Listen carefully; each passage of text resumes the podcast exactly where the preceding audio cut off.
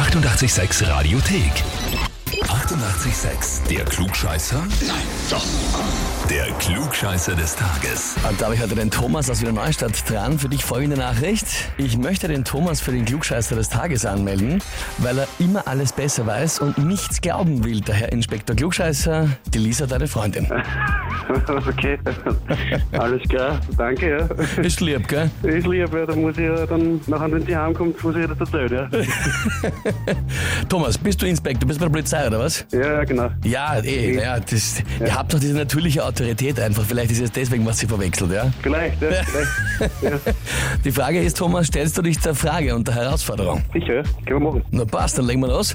Und zwar heute vor 132 Jahren, also 1886, ist übrigens 88 drinnen, gell, ist Heinrich Hertz in einem großen Experiment etwas zum ersten Mal gelungen, was nachher die Welt verändert hat. Was war das? Heinrich Hertz, ja, der Name nochmal.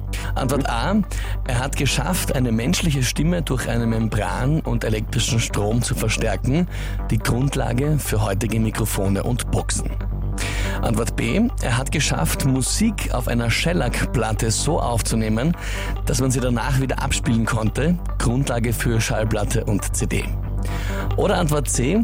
Er hat geschafft, elektromagnetische Wellen von einem Sender zu einem Empfänger zu übertragen, sodass das auch ankommt. Grundlage für Radio und Funk. Puh, also B schließe ich mir aus. Ich würde sagen A oder C. Äh, ich nehme ich nehm C. Du nimmst C. Ja. Na, die Lisa wird es nicht freuen, aber dich, weil es ist vollkommen richtig. Richtig. Ja, absolut.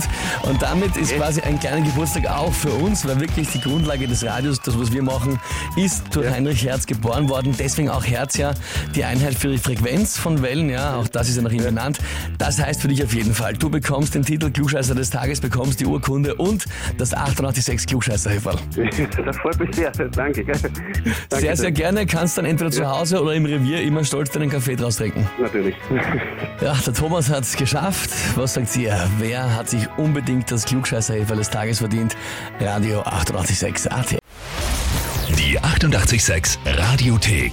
Jederzeit abrufbar auf radio886.at. 88,6. Eighty-eight, sex.